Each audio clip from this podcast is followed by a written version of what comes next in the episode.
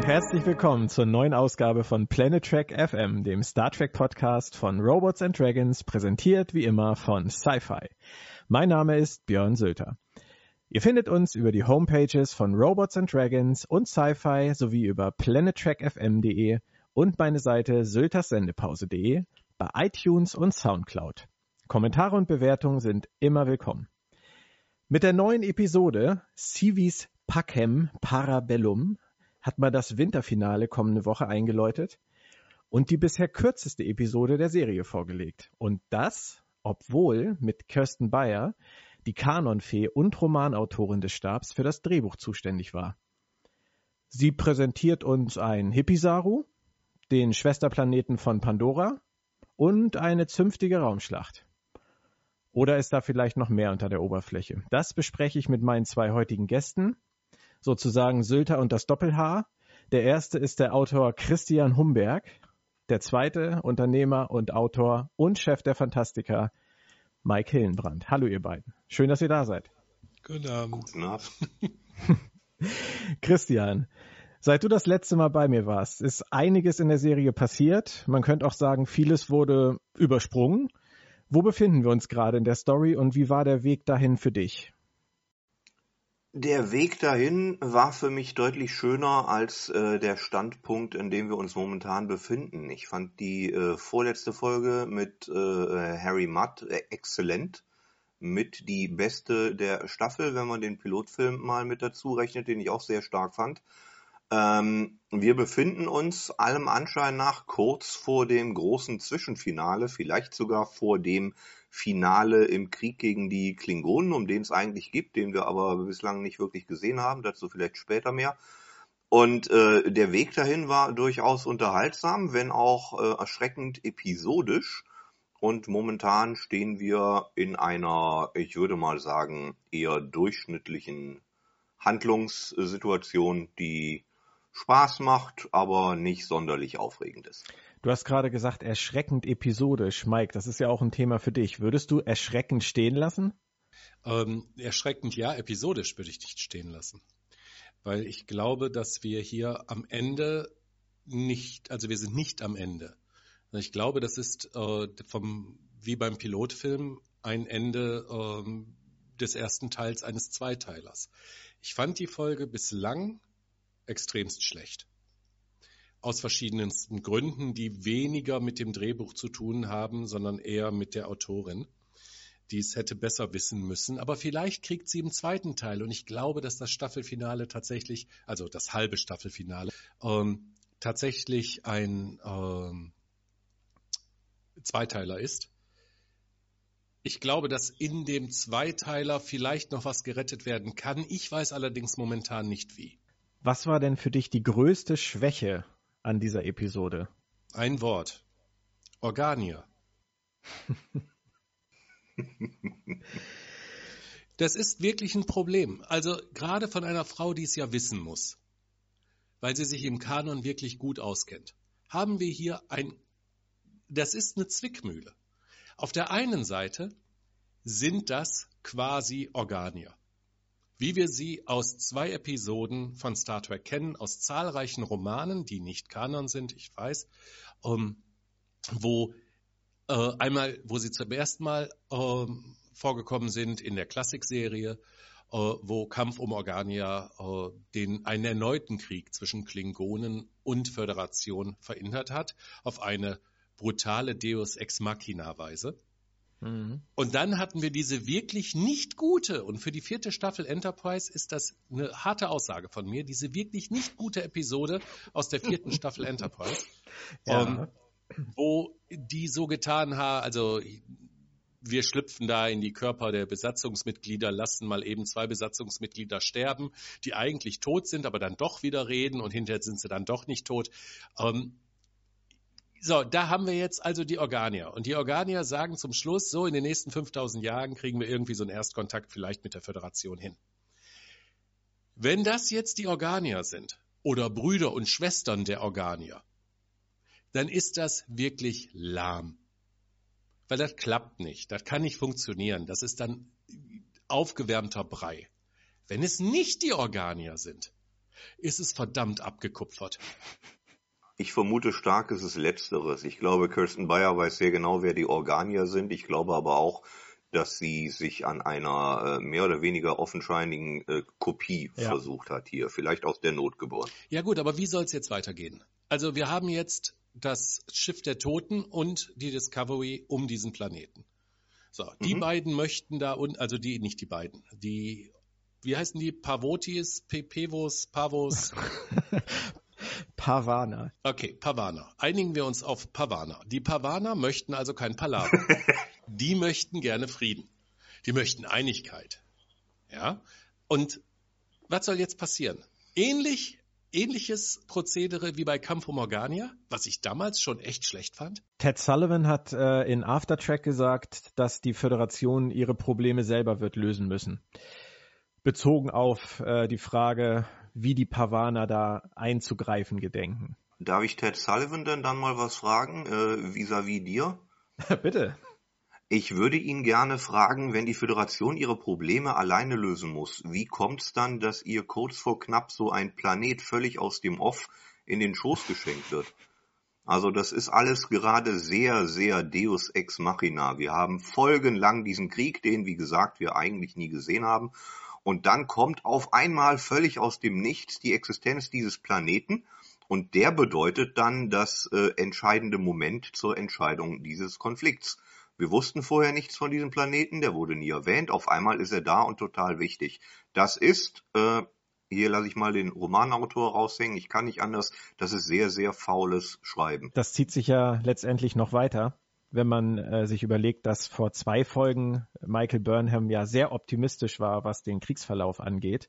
Genau. Und in dieser Folge Richtig. in einem erneuten Anfangsmonolog darauf hinweist, dass man jetzt mit dieser Außenmission versucht, das Ganze wieder ähm, in Richtung der Föderation zu lenken, dann. Ich äh, will euch nicht ins Wort fallen, aber ihr überseht natürlich die Entwicklung seit dieser Episode. Die Tatsache, dass die Föderation mit diesen getarnten Schiffen nichts zu tun hatte, bis und das ist schon relativ lächerlich, aber bis es so weggepflückt wurde, sechs Monate nach, der, äh, nach dem Pilotfilm. Ja, und die Tarnvorrichtung äh, dann an alle verteilt wurde, die sich dem Oberhäuptling anschließen. Ja. Das ist schon jetzt ein Wechsel und darauf muss man reagieren. Und dieser Planet war vielleicht vorher auch da und bekannt, aber äh, irgendein schlauer Mensch kam auf den Gedanken, Mensch, wenn das so vibriert oder so, wir könnten das als Sonar verwenden.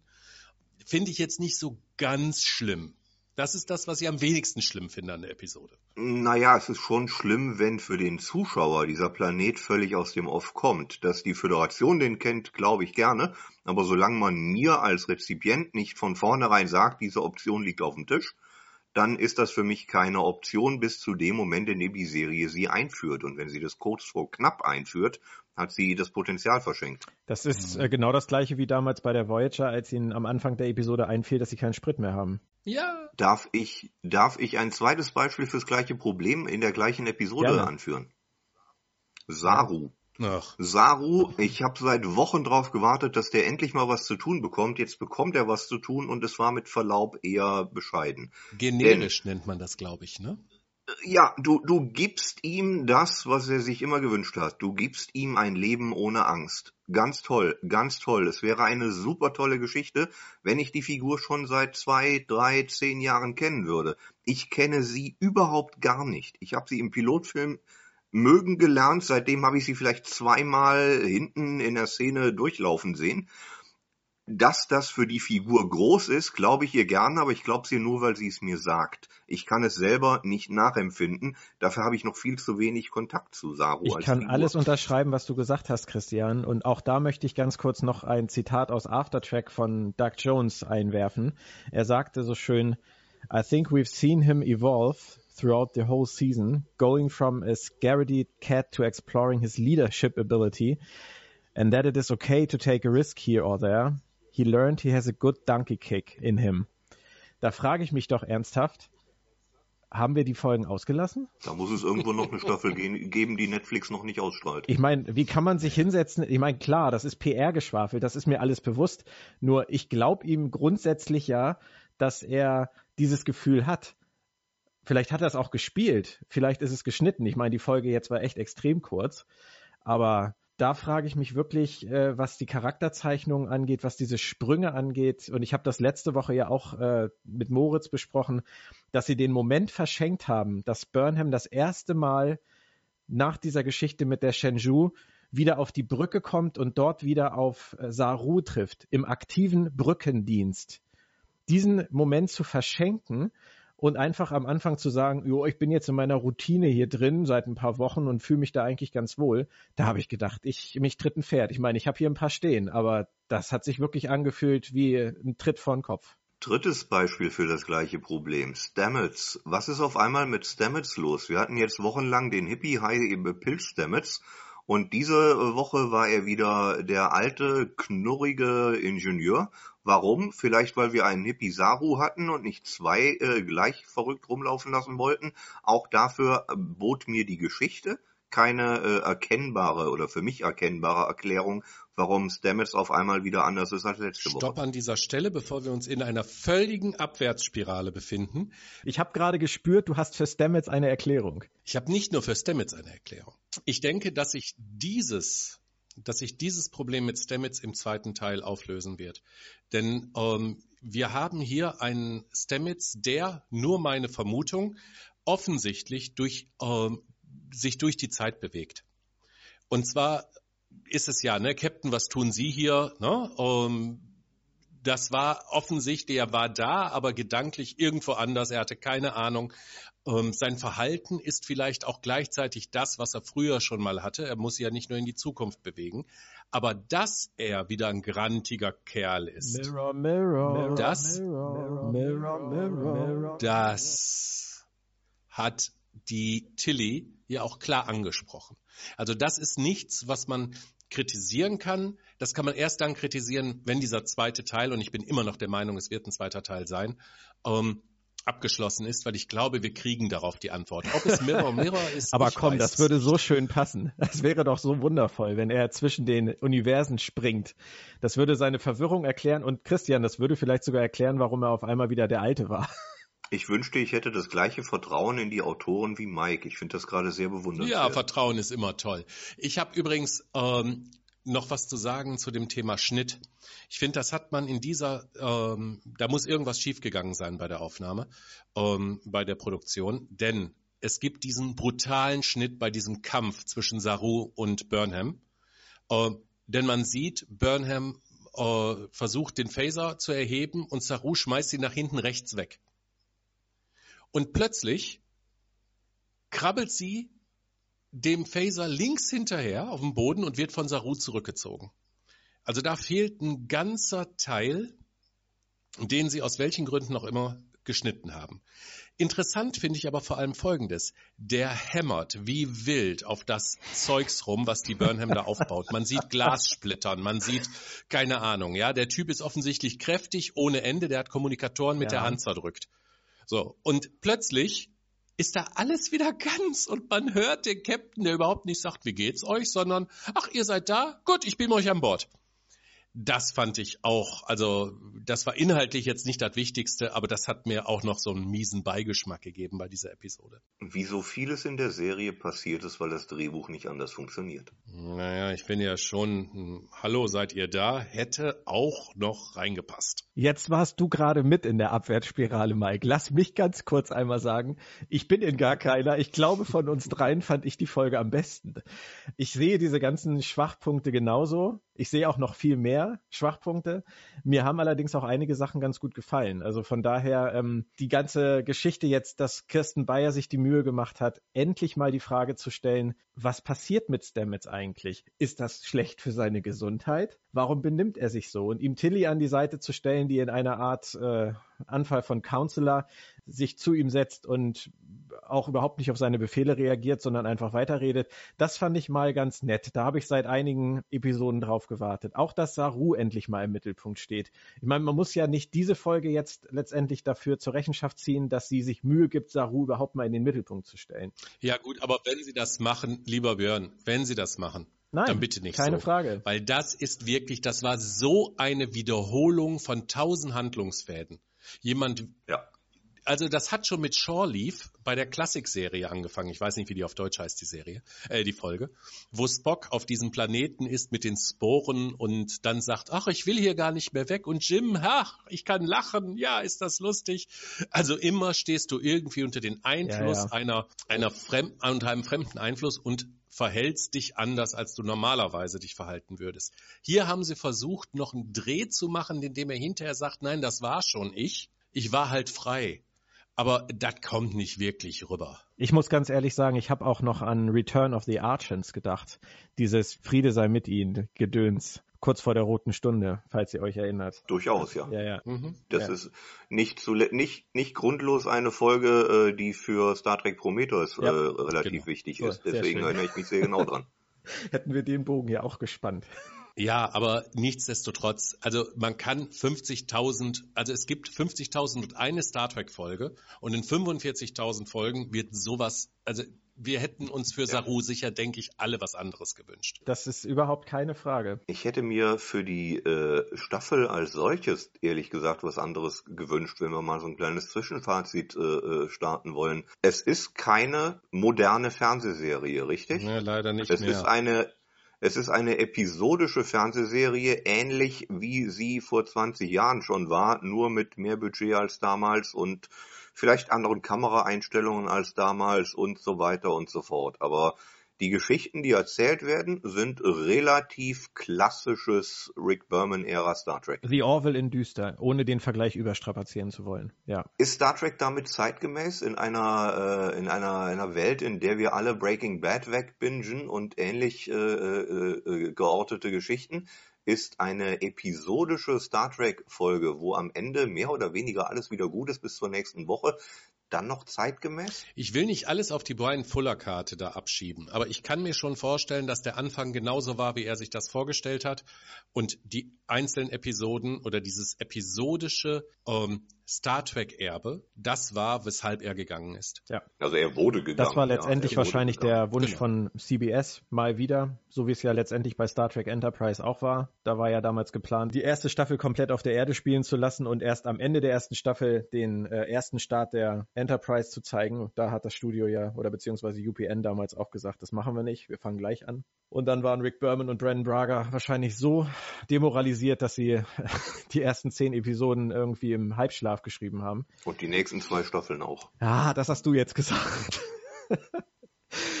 Gut, dass ich mir das verkniffen habe. Nein, ich habe äh, an Star Trek Enterprise auch einiges gemocht. So ist es nicht. Und ich weiß ja, Mike mochte die vierte Staffel sehr gerne. Schließe ich mich an. Von daher, nein, ich ja. möchte auch nicht zu sehr predigen jetzt wieder und möchte die Serie jetzt auch nicht äh, wieder zu sehr in Schutz nehmen. Aber diese ganze belastete Produktionsgeschichte wird ein großer Faktor gewesen sein. Denn wenn ich mir alleine anschaue, was vorher erzählt wurde in Bezug auf die Klingonen, wir machen die Klingonen jetzt einmal neu, modern, für ein ganz neues Fernsehzeitalter. Das sind jetzt die Klingonen mit ihrer Vielfalt, mit 24 Häusern. Wir werden alle Häuser kennenlernen. Wir werden, wir werden die Unterschiede kennenlernen.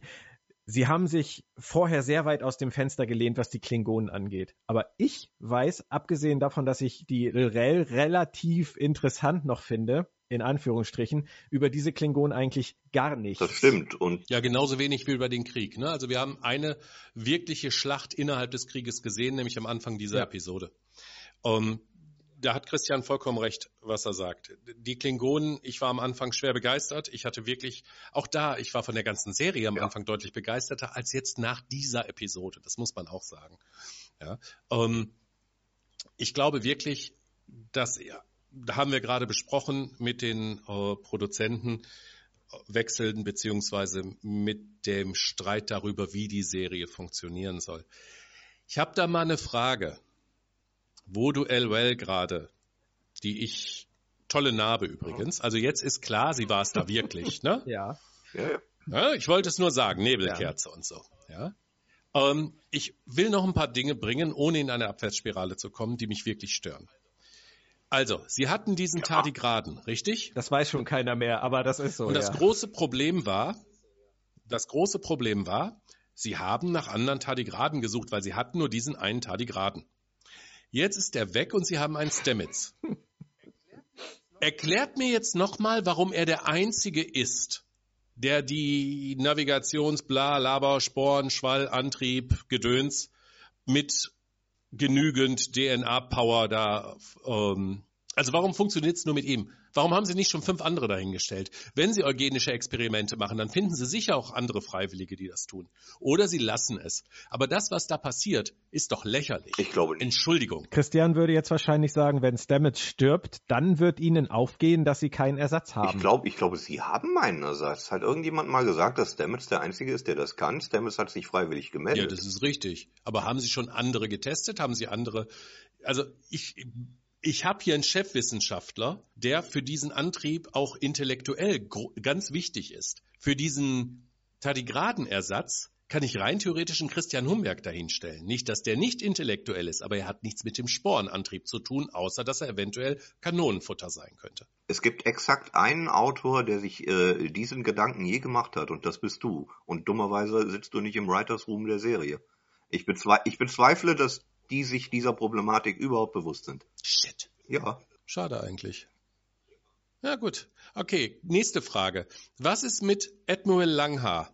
Ist die jetzt tot oder nicht? Wenn die jetzt tot ist, was ich stark bezweifle, dann wäre das ein sehr, sehr dummer Tod, etwa auf der gleichen Ebene mit der Sicherheitschefin, deren Namen ich vergessen habe. Landry. Äh, richtig. Die hat auch langes Haar, Schat. Und, und, und das, das wäre schon arg verschenkt, dass die auf einmal so bescheuert aus der Serie rausgeschrieben wird. Deswegen glaube ich, die ist im zweiten Teil noch relativ wichtig. Darf ich da kurz mal einhaken, Mike, oder wolltest du gerade noch weitermachen?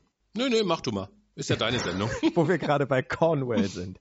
Ob sie tot ist oder nicht. Ja. Ah, so heißt sie, ähm, genau. Lassen wir es mal offen. Aber könntet ihr mir freundlicherweise auch etwas erklären? Ich fühle mich an dieser Stelle der Handlung, was äh, die Klingonen angeht, das erste Mal innerhalb dieser Serie wirklich dumm. Ich verstehe nicht, was Lil vorhat. Das habe ich auch nicht verstanden und ich dachte mir auch, das äh, ist ein Drehbuchfehler, dass ich es nicht verstehe. Ich glaube nicht. Ja. Ich glaube nicht, dass es ein Drehbuchfehler ist. Ich glaube, dass das etwas ist, was sich über die Episoden hinweg hinzieht. Wir wissen nicht, was Sache ist. Also, Vorsicht, Spoiler-Alarm. Liebe Hörer. Spoiler-Alarm, Spoiler-Alarm. Genau, das. Vielen Dank. Ist das denn der dunkelschwarze Alarm? das ist eine sehr gute Frage. Oder der hellrote? Naja, lassen wir das. Der Gehen wir mal davon aus, dass der neue Sicherheitschef aus irgendeinem Grund noch nicht untersucht wurde und vielleicht doch, und er hat ja auch noch nicht das Haustier von dem Captain Lorca kennengelernt, so wie wir es wissen. Der Triple ist wieder da. Der lag wieder da in der Folge. Ja, ja, das mag ja sein. Aber war er mit Tyler in einem Nein, Raum? aber und er wurde am Ende gescannt, der gute Tyler. Ja, ja, ich Ja, ja. weiß. Und wenn ihr genau hinhört, dann spricht die Frau mit dem Chefarzt über Tyler am Tylers Bett und redet irgendwas von Klingonisch. Ich habe es aber nicht verstanden. Ich habe fünfmal hingehört, auf Deutsch und auf Englisch, aber ich habe es nicht genau verstanden. Aber das Wort Klingonisch kommt Das vor. habe ich nicht gehört. Ich auch nicht. Ha, hört noch mal rein. Hast du dir mal die Mühe gemacht, die Untertitel dazu zu schalten? Das wäre ja sonst vielleicht noch mal eine Möglichkeit. Ja, Instinct Chatter. Bitte was? Distinct. Distinct. Indistinct Chatter. Ach so. Indistinct, so Ah, war's. Okay. Hochinteressant. However, es ist, gehen wir aber trotzdem mal davon, also mal ganz im Ernst, sie sagt jetzt, der Vok, Vox, Vok, Wok. der Albino wurde weggejagt. Ja. Das ist natürlich lächerlich. Ja? Äh, Der verschwindet in einer Episode, in der Tyler auftaucht, die ich habe sieben Monate überlebt, weil der Captain mich gepoppt hat. Das ist geht nicht, das wissen wir. Ja, also wir haben da dieses Rätsel. So, gleichzeitig sagt Tyler jetzt, ihr alle wollt die Klingonen besiegen, ich will ihnen wehtun. Ist das tatsächlich so? Ist das wirklich ernst gemeint gewesen, wenn unsere Annahme von vor vier Episoden zutrifft? Was will sie? Sie will überlaufen. Warum? Was ist deren gemeinsame Agenda? Was ist deren gemeinsames Ziel? Ich bin von diesem Gedanken noch nicht weg. Ich, ich, ich, glaub, ich glaube nicht, dass sie eine gemeinsame Agenda haben im Moment. Ich glaube, Ash Tyler weiß gar nicht, dass er Wok ist. Alles andere würde sein Verhalten absolut nicht erklären. Richtig. Sehe ich genauso. Okay. Und was das Überlaufen angeht, das glaube ich auch keine Sekunde. Weil wenn sie wirklich vorhatte, überzulaufen, hat sie Natürlich sich nicht. völlig bescheuert angestellt. Nur was hat sie dann vorgehabt? Wollte sie äh, Cornwell vor Colts Augen sozusagen medienwirksam ähm, töten können? Das macht auch überhaupt keinen Sinn. Das sah so unbeholfen aus und am Ende wurde sie von Cole ja dann auch ähm, enttarnt. Versteht Mhm. auch keiner. Ja, man weiß es nicht so genau, warum er da plötzlich diesen, das war auch ziemlich lächerlich, ne? Also zieht er diese Show ab und dann zu sagen, glaubst du, ich fall auf deine Lügen rein, nachdem er sie vorher Ja. da mit dieser Farbe beschmiert hat oder Ja. Blut oder wie auch immer. Habe ich auch nicht verstanden. Also mir ist das ein absolutes Rätsel und das ist, äh, ich hoffe, dass es alles noch erklärt wird und ich hoffe, dass es sich langfristig auszahlt. Momentan bin ich allerdings der Meinung, dass wir darauf lange warten können.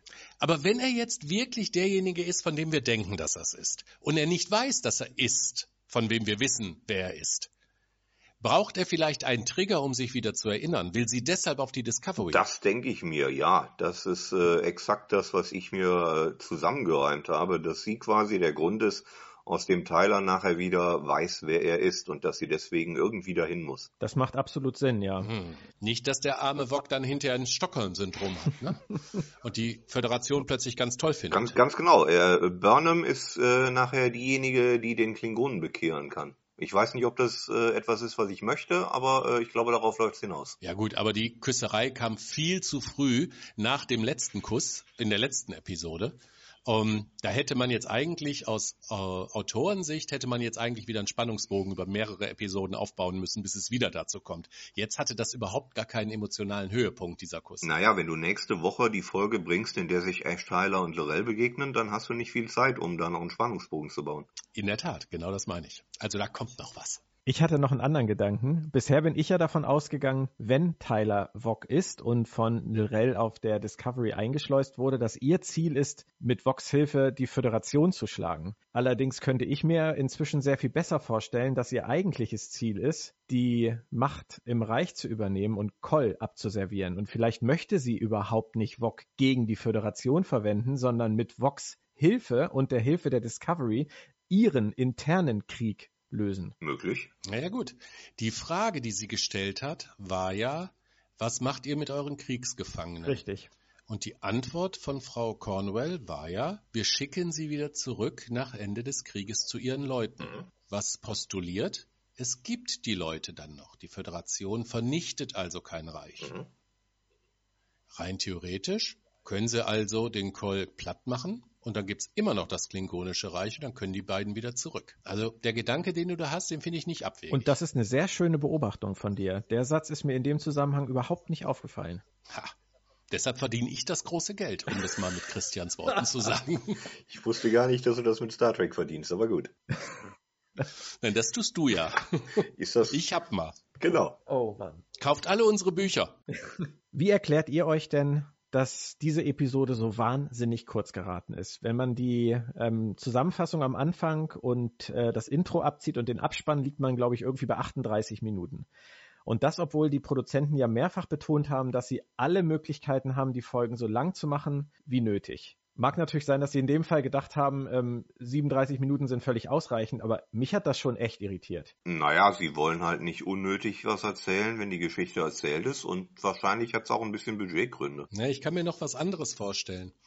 Ist jemandem aufgefallen, also dieser Planet, der da, wo jedes Blatt, jedes Gras, jeder Grashalm, alle existierenden biologischen Lebewesen da so lang vibrieren in einer spe speziellen Frequenz, dass es auf diesem Planeten ja keine zweibeinigen oder vierbeinigen Lebewesen zu, schien, äh, zu geben schien. Ja. Ist das Ja. jemandem aufgefallen? Ja, ja schon. ne? Worauf willst du hinaus? Wer hat das Haus gebaut, in dem die übernachtet haben? sie selber. Nein, haben sie nicht. Haben sie nicht. Weil sie sind dahin geführt worden. Ja, aber sie brauchten doch eine romantische Basthütte für ihren Kuss. Ja, aber das war keine Basthütte. Schaut euch das Ganze doch mal an. Da war richtig mit Vorhängen und Kleiderstangen und all so ein Zeugs und in der Mitte ein, ein Lagerfeuer. Das war schon da, als die hingeführt wurden von dem Palaveraner, ja? Das ist genauso, das ist genauso organisch gewachsen wie die große in den Himmel führende Kristallsäule. Hab ich mir auch gedacht, aber es gibt Vorhänge. Kinder, ihr mögt das, ihr mögt das lächerlich ansehen, meine Gedanken da, aber für mich, das stört mich kolossal, ja? So, ich kann mir also vorstellen, Sie haben vielleicht vorher das gebaut. Und eventuell hat man da auch Gespräche gehabt, die man hinterher rausgeschnitten hat, weil man sich an anderer Stelle dafür entschieden hat, was rauszuschneiden. Aber ohne fun- Vorhänge. ist ja so. Man hat eine Szene, die funktioniert nicht und dann muss man andere Sachen, die sich auf diese Szene beziehen, auch mit rausschneiden. Und plötzlich hast du so eine kurze Episode. Die hatten wir beim zweiten Teil vom Piloten allerdings auch schon. Der zweite Teil des Pilotfilms war meines Erachtens auch unter 40 Minuten. Vielleicht hat es auch damit zu tun, dass das hier wieder ein Zweiteiler ist. Ja, das kann natürlich gut sein. Mhm. Aber du würdest dir das jetzt nicht irgendwie inhaltlich erklären, Mike, mit den Vorhängen. Du würdest nicht vermuten, dass das eine Einrichtung auf diesem Planeten ist, die einen besonderen Grund hat. Ja, ich würde das nicht vermuten. Denn dann stellt sich immer noch die Frage, wer hat das gebaut?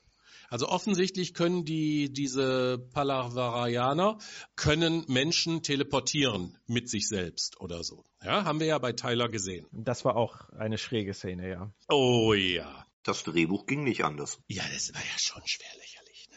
Aber egal. Also wirklich, diese Episode und ich will gar nicht in diese Abwärtsspirale weiter nach unten, aber jetzt, ich bin am Boden angelangt. Ihr merkt es gleich, wenn ich sage, was ich sagen will. Sie hat mich an Star Trek Voyager erinnert. Ja, gleichfalls. Exakt genau das. Und es gibt, liebe Fans da draußen, es tut mir leid, eine muss für jeden, für jeden Star Trek-Fan muss eine Serie die schlechteste sein. Und ich habe da eine ziemlich eindeutige Meinung. Das Beste an Star Trek Voyager ist, dass sie die Prometheus irgendwann eingeführt haben. Das stimmt, ja. Sehr, sehr gut. Zur Ehrenrettung von Star Trek Voyager sei erneut angemerkt, dass es wundervolle Episoden und auch einige sehr starke Charaktere in dieser Serie gibt. Ende der Werbesendung. Auch das stimmt. Selbstverständlich. Aber ansonsten, ähm, wenn man mal wieder das große Ganze betrachtet, lieber Mike, dann hast du natürlich absolut recht. Bei Star Trek Voyager habe ich ganz genau die gleichen Probleme gehabt wie bei Star Trek Enterprise, dass ich nie das Gefühl hatte, dass die Produzenten und Autoren wirklich eine Vision hatten, was sie mit dieser Serie anfangen sollen und dass sie auch nicht in der Lage waren, dieser Vision, so es sie denn gegeben hätte, folgen zu können. Ich weiß nicht, ob der Satz sich irgendwo zwischendurch in der Grammatik verloren hat, aber ich denke, ihr wisst, was ich meine. Aber wir wissen, was du meinst. In, in diesem Fall kann man es ja sogar noch erklären. Die Produktionsgeschichte, wir haben sie oft genug zitiert, war bei Star Trek Discovery alles andere als reibungslos und irgendwann standen die Autoren da und mussten den Zug ans Ziel fahren, obwohl sie noch nicht wirklich wussten, wie das funktioniert. Dass sie das nicht wussten, merkt man jetzt, während man sich die Folgen anguckt. Ich glaube, für diesen Zustand sind die Folgen noch recht gut. In der ersten Staffel Next Generation gab es Folgen, die waren äh, zehnmal grottiger als die aktuelle von Star Trek Discovery und trotzdem ist die Serie heute zu Recht ein absolutes Heiligtum. Dementsprechend äh, äh, würde ich sagen, auch Discovery hat noch alle Chancen, aber das hier war eine typische Star Trek Folge, wie Mike hat's gesagt, wie wir sie schon 200 Mal gesehen, gehört, gelesen haben. Und das ist für eine erste Staffel entschuldbar und in Ordnung, für alles andere aber zu wenig. Gilt aber natürlich auch für die Episode letzte Woche. Das war auch eine klassische Star Trek Folge, in der Tat. Ja, zwei hintereinander. Ich wollte nur kurz sagen, dass ich alles unterschreiben kann, was Christian gesagt hat, aber das Argument, dass eine Serie sich in der ersten Staffel erstmal finden muss. Ich führe es auch immer gerne ins Feld, weil ich äh, Serien auch immer gerne Zeit gebe. Aber ist dieses Denken wirklich noch zeitgemäß? Absolut gar nicht. Nein, ist es nicht. Sie hatten auch ewig lange Zeit, das vorzubereiten. Und ich glaube, auch wenn wir dieses Thema eben schon hatten, aber auch hier hat es wieder was mit dem Produzentenwechsel zu tun. Leute, ich war tierisch überrascht, ja. dass es eine zweite Staffel Star Trek Discovery geben wird. Ich war ziemlich überrascht, weil ich hätte schwören können, dass sie die Geschichte erzählen, diese Geschichte wird ein Ende haben und dann werden sie in einer zweiten Staffel eine andere Star Trek Geschichte erzählen. Absolut. Das und ich glaube, dass das auch das war, was Brian Fuller wollte. Und ich glaube, das ist auch das, was man in den ersten Episoden dieser Serie merkt. Und jetzt kommt dieser harte Cut zu dieser episodenlastigen Erzählweise ja. der so geil die letzte Episode war. Absolut. Und sie war geil. Also nicht diese jetzt, sondern die davor. Ja. Auch da, da hat mich wieder so ein bisschen dieses Anfang, Mitte, Ende gestört. Bei der letzten Episode hatte ich nur, hatte ich letztendlich nur das Problem, dass mir zu viele Sachen im Drehbuch wieder nach Kröte geschmeckt haben. Ich fand die Folge mit Perry Mutt grundsätzlich absolut wunderbar, unterhaltsam, spannend, lustig. Ich habe mich bestens amüsiert. Allerdings waren halt ein paar Dinge drin, die, wie Christian immer so schön sagt, die standen halt einfach im Drehbuch, haben aber leider überhaupt keinen Sinn ergeben. Das ist der einzige Grund, warum ich diese Folge für mich dann letztendlich etwas abgewertet habe. Aber vom Unterhaltungswert, finde ich, ist es Klar. die wahrscheinlich stärkste gewesen bisher. Genau. Wie viel, wie was kann man alles in 30 Minuten machen, wenn man vorher nicht weiß, was passiert ist, sich Klar. immer neu. Also wir sind uns vollkommen einig, da waren einige Kröten, die man schlucken musste. Jetzt haben wir schon wieder so eine DS9 der Aufstieg-Folge, so eine Shore Leaf-Folge. Ich bin immer noch hoffnungsvoll, weil die Hoffnung stirbt zuletzt, vor allen Dingen meine. Ich habe in Star Trek immer schon viel Hoffnung gehabt, dass wir einen zweiten Teil nächste Woche geliefert bekommen, der im Gesamtwerk die Episode stark aufwerten wird. Man trifft auf die Klingonen, dann gibt's wahrscheinlich wieder eine bombastische Raumschlacht. Es gibt wahrscheinlich großes Drama auf der Brücke der Discovery, vielleicht auch zwischen Saru und Burnham und Lorca. Aber dann haben wir immer noch sechs Folgen. Für mich äh, wirkt es so ein bisschen so, als könnte man diesen, äh, diese Klingonen-Thematik nächste Woche fast zum Ende bringen. Aber was haben die dann noch vor? Eigentlich war es ja mal geplant, dass die ganze Staffel von dem Klingonenkrieg handelt. Ich glaube, das wird sie auch. Ich glaube, wir kriegen jetzt eine kleine Zäsur, die uns bis Januar äh, trägt oder wann auch immer es weitergeht, Februar. Und dann kommt nochmal ein kleiner Story Arc von, was sind es dann noch, sechs Folgen? Ich kann mir vieles vorstellen. Ich kann mir vorstellen, dass der Krieg mit den Klingonen, also die heiße Phase endet und es dann plötzlich eher so in so eine Spionagegeschichte reingeht. Ich kann mir vorstellen, dass es überhaupt keine Raumschlacht nächste Woche geben wird.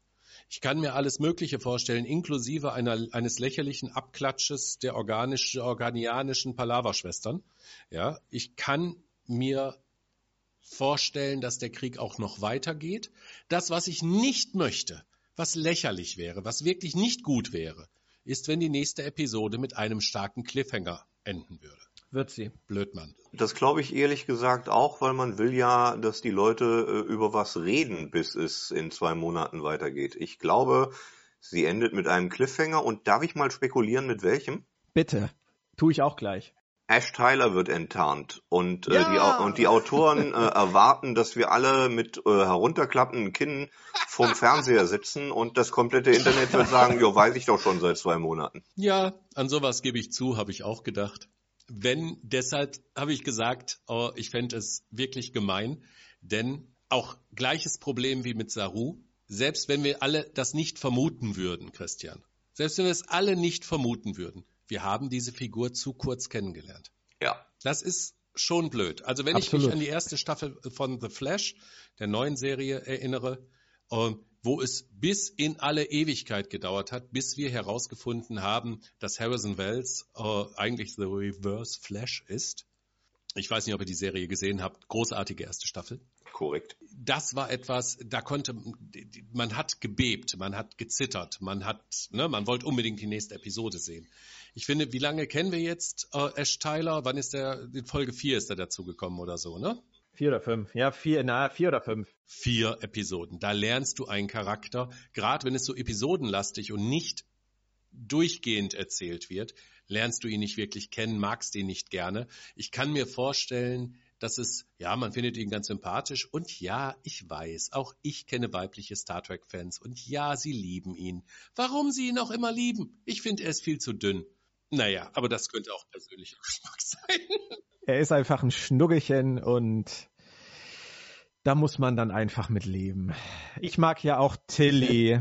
Er war Ja. Burnhams erster Kuss. Hm. Ich spiele an dieser Stelle dann später noch das äh, Titelthema von Dawson's Creek ein. Hm. Oh Gott. Oder von Beverly Hills 90210. Übrigens, Daw Daw Dawson's Creek hatte eine hervorragende erste Staffel seiner wäre Zeit. diese Staffel nach diesen nebenbei 13 erwähnt. Episoden das Ende der Serie gewesen, wäre es sogar eine super Ja. Serie gewesen. Ah, vollkommene Zustimmung. Die erste Staffel von Dawson's Creek war Weltklasse. Die ist Weltklasse. Die ist wirklich gut. Die ist richtig, richtig gut, Björn. Sag nie was anderes. Darf ich was anderes sagen? Äh. Ich liebe die ganze Serie. Äh. Uh. Ich kann jetzt nicht Die erste Staffel über die ganze Äh, Serie äh, Moment, reden, Moment, Moment, Moment, Moment, Moment. Die erste Staffel ist Weltklasse. Da bin ich absolut bei euch. Und ich hätte auch ein Ende nach der ersten Staffel gut akzeptieren können. Aber ich mag diese Charaktere so, so gerne, dass ich auch die restlichen Staffeln noch gerne geguckt habe. Hm. Muss ich zugeben. Ja. Aber sie waren nicht so gut. Das Ende war nochmal schön. Nein, sie, sie war nicht so gut, natürlich. Das ist keine Frage. Aber das ist Jammern auf hohem Niveau. Da sind wir leider bei Star Trek Discovery noch nicht im Moment. Oder? Ich, Nein, nein. Heute zumindest nicht. Ich habe Hoffnung darin, dass der zweite Teil nochmal geil wird und dass die aktuelle Episodierung, Episodenstilistische Entwicklung der Serie nochmal was anderes finden. Also einen anderen, eine andere Richtung finden wird. Ich hoffe es zumindest sehr. ich freue mich, dass die Serie eine zweite Staffel hat, denn ich glaube, die Autoren müssen in ihrer Sommerpause einige Hausaufgaben machen. Die müssen lernen. Mich freut das auch. Und ich habe auch, wie Mike, immer Hoffnung. Und ich habe für die zweite Staffel auch viel Hoffnung. Vor allem, weil ich dann wirklich sehr gespannt vorm Fernseher sitzen werde und schauen werde, was sie sich ohne den Brian Fuller Einfluss und die Brian Fuller Vorlage, die sie vielleicht nicht mehr ändern konnten, einfallen lassen werden. Aber das dauert ja noch ein bisschen. Wir haben jetzt erstmal noch sieben Episoden. Wir sind erst in der Mitte der ersten Staffel und von daher sollten wir sie noch nicht abfrühstücken. Dafür ist es einfach noch zu viel. In der Tat. Ich habe noch zwei Szenen aus der Episode und ihr beide sollten mir jetzt noch sagen, welche schlimmer war. Damit beenden wir diesen Podcast, der der negativste bisher dieser Podcast-Reihe Oh, war. Das tut mir wahnsinnig leid, aber es ist nicht zu ändern. Dafür sind wir nächste Woche dann wieder. Juhu! Das verspreche ich jetzt schon. Verspreche nichts, was du nicht halten kannst. also, zwei Szenen und ihr sagt mir, welche die schlimmere war. Die erste, Saru, der jammernd am Boden kauert und sagt, du nimmst mir immer alles weg. Oder Saru. Oder Saru, der wie Forrest Gump angestochen über den Planeten sprintet. Ich würde sagen letzteres, denn es war sehr, sehr schlecht getrickst. Es sah nicht, nicht gut aus. Nein. Äh, davon mal ganz abgesehen. Er behauptet, er könnte 8, Komma irgendwas Meilen in 15 Minuten Ja, ja. ja, zurücklegen. Das sind 32 Meilen in der Stunde. Eine Meile ist wie viel? 1,6 noch was? Ja. Kilometer? Hm. Dann sind wir bei ungefähr 50 Kilometer die Stunde. Auch mit den langen Beinen bezweifle ich das sehr stark. Und was man dann gesehen hat, war schon ziemlich lächerlich. Aber nein, ich fand die erste Szene schlimmer. Immer nimmst du mir alles Ja. weg. Übrigens, diese ganze, dieses ganze Kauernde und das er, dieser, dieser Pavilianer da kommt, dieser Pavillon kommt und er geht auf die Knie und sagt, nein, hilf uns nicht und ich bete dich an und das ist alles, das war alles viel zu Werthers echte mäßig. Entschuldigung, äh, die Leiden des jungen Werthers mäßig. Ja. Ein, nein, Björn, mal ganz im Ernst, dieser Roman, ich mag Goethe, aber dieser Roman strotzt vor, Se äh, vor Selbstmitleid. Und das hatte Saru in dieser Phase, also Es hätte, es hätte mehr gewirkt, wenn wir die Figur länger gekannt hätten und verstanden hätten, warum ihr da was wehtut und jetzt nicht mehr wehtut. So war es, genau wie du sagst, Mike, sehr in your face. lass uns was Gutes sagen. Ich finde die Discovery ziemlich geil. Ich bin auch froh, dass es die Serie gibt. Äh, Das äh, nur mal nebenbei erwähnt. Ich habe äh, bin Leute, absolut gerne heute dabei. ist das nicht mehr zu retten. Und Björn, du machst einen super Job. Hör mal, toller Podcast, wirklich. Außerdem hatte ich eben ein leckeres Käsebrot. Das war auch schön. Käse ist super. Ja. das war jetzt so ein ganz kleines bisschen Helge Schneider am Ende. Tu mal lieber die Möhrchen. Ja, ja, nein, da, da halte ich es dann eher mit äh, Johnny Flash. Wenn ich dich nicht halten kann, dann bleibe ich nicht hier. Das ist dann jetzt auch mein Motto für heute. Es sei denn, ihr möchtet noch etwas Positives zum Schluss anmerken. Ich werde keinen weiteren Negativkommentar dulden. Ich mag die Uniform. Mike? Ich finde es toll, dass es eine Star Trek-Serie gibt. Ich habe großes Vertrauen in die Autoren. Ich glaube, dass die Serie noch weiter völlig geil wird und sie im Augenblick nur ein kleines Tal durchmacht, was absolut nötig ist und möglich ist und überhaupt verzeihbar ist. Und bitte, Björn, hab uns alle wieder lieb. Kann mal jemand dem Hillenbrand die Pilze vom Spurenantrieb wegnehmen? Ich bin mal auf Stamets gespannt. Ich bin wirklich auf Stamets gespannt. Ich habe auch noch was Positives. Du? Der größte Nörgler von uns Ja. allen? Ich habe die Folge doch gut bewertet. Nein, ich habe wirklich noch was Positives Mhm. über die Serie. Auch wenn es heute wirklich schwer fällt, gerade mit euch beiden. Aber ich bin wirklich, wirklich verliebt in Tilly. Ja, es ist wahr. Ich finde die so süß. Ja, ist sie. So, haben wir dann jetzt auch geklärt. Aber wir kennen sie auch schon länger, als die Frauen Ash Tyler kennen. Wir dürfen ja, das also. absolut. Hm. Toller Charakter. Ach, Schmelz. Das war es dann auch, glaube ich, schon wieder für heute. Steinigt uns nicht. Normalerweise sage ich an dieser Stelle, ich hoffe, ihr habt genauso viel Spaß dabei gehabt, uns zuzuhören, wie wir beim Aufnehmen hatten. Klingt heute irgendwie falsch. Äh, äh, äh, Im Moment, stopp mal. Ich hatte Spaß ohne Ende. Christian? Äh, ganz meinerseits. Ich hatte großen Spaß. Gerne wieder.